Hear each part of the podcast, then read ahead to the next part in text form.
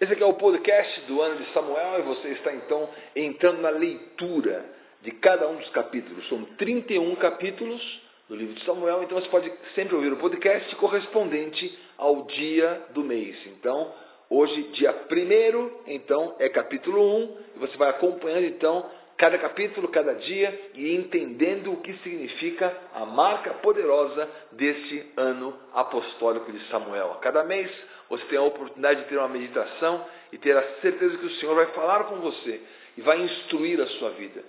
Eu quero dizer que o primeiro capítulo tem uma marca muito interessante, porque depois que o, o povo tinha vencido toda a terra e conquistado a terra, vem o período dos juízes e naquele período dos juízes, não houve realmente, da parte do povo, uma, um compromisso para viver o que Deus tinha preparado para eles. Então, Samuel é o último juiz. Por que isso aconteceu? Por que o povo não viveu? Porque para que exista mesmo um resultado, a liderança que Deus levantou, ela tem que estar capacitada a prover ao povo, a gerar ao povo aquilo que Deus deseja. E a corrupção que existia naquele tempo era uma corrupção muito grande que impedia que os resultados de Deus pudessem ser então executados. Então nós temos ali o começo de 1 Samuel, justamente a decadência do sacerdócio. Como a situação estava terrível e a primeira menção de Eli é que Eli estava assentado numa cadeira junto a um pilar do templo.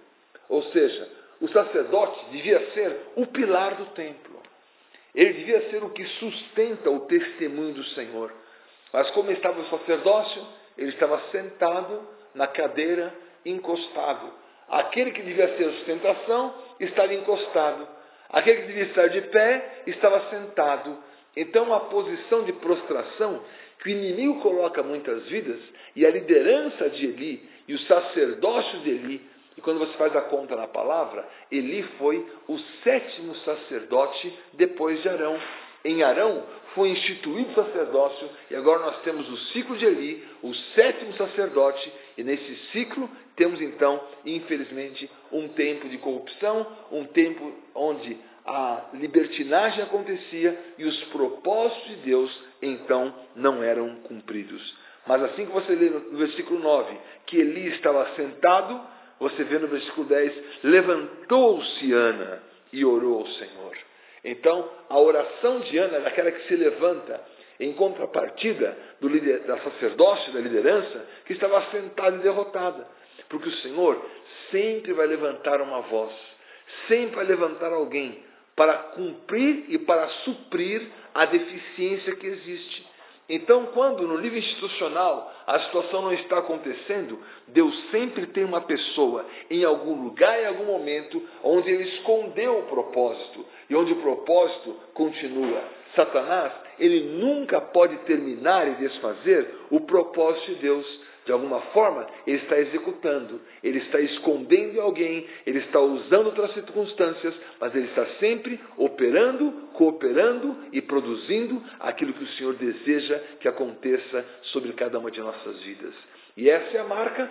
Ali estava Ana, ela estava orando, ela fez um voto ao Senhor, e esse voto é aquilo que traz à existência o que não existe. E ela disse: Eu vou entregar ao Senhor todos os dias da sua vida. Ela sabia que ela não viveria tanto quanto o filho, mas a oferta dela ia viver mais do que ela mesma. Olha que oferta maravilhosa. Você chama a existência o que não tem, que vai durar mais do que você. Isso não existe no mundo capitalista, no mundo socialista, isso não é lugar nenhum. Só pode existir no altar do Senhor. Uma entrega do que não existe e que vai durar mais do que você. Essa é a nossa alegria. Essa é a marca de uma interrupção nos fatos. Se os fatos estão decadentes, se a coluna não é coluna, se quem está de pé está sentado, quem devia sustentar está encostado, você se levanta e você se interpõe com uma arma terrível contra o inimigo. Um voto ao Senhor. Trazer à existência o que não existia. E qual foi o contexto? Ela estava orando, demorando, e Eli começou a ver ela movendo os seus lábios e sabia que os lábios não se moviam, não ouvia nenhuma voz. Então Eli, que só julgava a aparência, a teve por embriagada. E ainda chegou ela com uma abordagem assim, bastante cínica, né? dizendo: Até quando estarás tu embriagada? Aparta de ti esse vinho.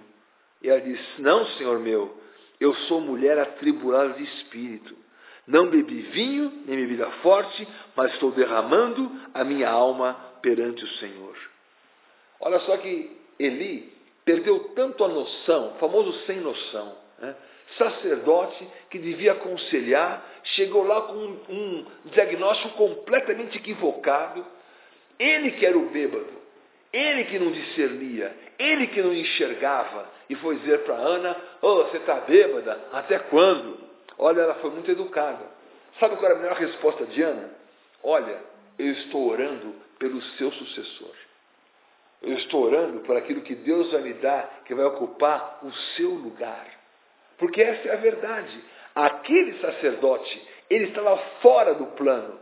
Ele estava desviado, mas Deus levantou aquela que ele não conseguia enxergar os lábios. Ele não conseguia enxergar e discernir aquela oração, porque aquela oração era uma oração de substituição. Deus estava tirando Eli do jogo e colocando Samuel em campo. E ele não conseguia discernir que aquele momento era o momento da virada. Então, as pessoas na instituição estão ali tranquilas, estão ali assentadas, achando que está tudo bem. Perderam a noção, perderam a visão, perderam o discernimento. Deus já está produzindo um novo. O sacerdócio que ano de Samuel vai trazer a todos é um novo sacerdócio, onde todos estão vivendo aquilo que Deus desejou e a sua porção e a marca do Senhor. Aí quando ele entendeu o que tinha feito, ele se recompôs né? E, e falou para ela, então você vai em paz e Deus te conceda. E ela falou, ache a tua serva mercê diante de ti. Assim a mulher se foi seu caminho, comeu, seu semblante já não era triste. Ela se reconciliou com, com o sacerdote, escuta, você me tratou mal, mas que eu tenha graça também diante da sua vida, e foi lá, não tratou com rebelião, não tratou com confusão, mas tratou debaixo do próximo passo. Ela sabia que aquilo iria acontecer e justamente ela fez o voto. O Senhor fala que o Senhor se lembrou dela. Lembrou do quê? Lembrou do voto que ela fez, lembrou da posição que ela teve, lembrou da condição que aquela situação iria tirá-la completamente daquele desprezo e um tempo de uma novidade estava muito para acontecer. Que aconteceu justamente? Ela foi, teve o seu filho, a primeira coisa que ela lembrou, eu vou cumprir o meu voto. Sabe que a Bíblia fala que Deus não se agrada de voto de tolos? Porque os tolos, eles votam uma coisa e quando recebem, eles esquecem o que votou. Isso é tão tolo. A tolice mostra que você não tem profundidade. A tolice é uma oposição à sabedoria, é uma forma de ignorância daquele que não enxerga a extensão dos seus atos. Então, quando você fez um voto ao Senhor, o voto de tolo é aquele que se esquece. Recebe, não dá conta do que recebeu, não se lembra a origem daquilo que o fez receber e não volta a abençoar essa origem para poder ter uma continuidade de testemunhos e de força e de poder e daquilo que o Senhor preparou para cada um de nós. Mas ela foi, cumpriu o seu voto, oferecendo esse sacrifício ao Senhor para poder entregar ao seu filho e ele ficar lá naquele que era de tudo sempre. Então o que aconteceu? Quando Eucana vai, ele leva com ele um novilho. E a palavra fala que ele levou um novilho de três anos. A marca desse novilho de três anos é a marca da ressurreição. Porque o Senhor não estaria limitado por isso. Esses três anos significavam que o Senhor tinha ali um tempo de ressurreição. E levou ainda a farinha e levou ainda o vinho. E apresentou na casa do Senhor. O que significa isso? Os três anos era a ressurreição, um novo sacerdote.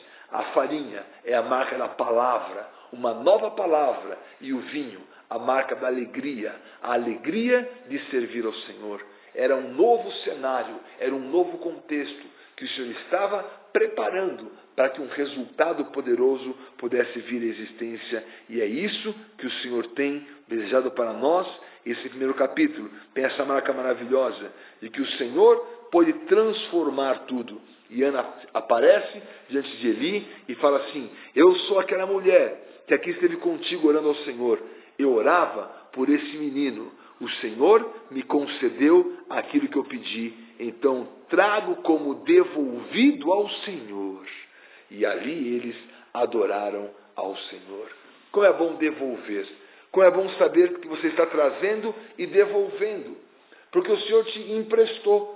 Tudo que nós temos é emprestado, e essa marca do empréstimo que o Senhor nos deu é a marca também da devolução que nós faremos. É a marca de uma alegria que o Senhor nos escolheu, e por essa escolha nós temos uma certeza, como é bom entregar ao Senhor. E o que o Senhor fez? O Senhor deu ainda para Ana esses filhos que ela tinha, ela teve então ainda mais filhos, ela teve esses cinco filhos a mais e o Senhor então a abençoou, o Senhor a prosperou. Porque ela teve esses cinco, porque ela encheu a mão.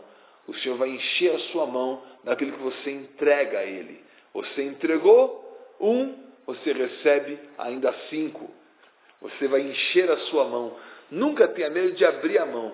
Quando você abre a mão, seus cinco dedos estão estendidos. O Senhor vai te dar justamente os cinco. Você vai fechar sua mão e dizer: Eu recebi, porque isso está devolvido do Senhor. Eu, o Senhor me deu, eu do Senhor eu pedi, e ali eu vou adorar ao Senhor. Sabe que hoje nós temos muito, muita falta de adoração. A adoração não é você gravar um CD com uma música lenta. Né? A adoração é muito mais do que você ficar numa forma. Ah, vamos, vamos cantar uma música sem adoração. Tudo é adoração ao Senhor. Do rock and roll ao ritmo que você quiser. Tudo é para adorar ao Senhor. Porque a adoração não se faz no ritmo de uma música. A adoração se faz no espírito.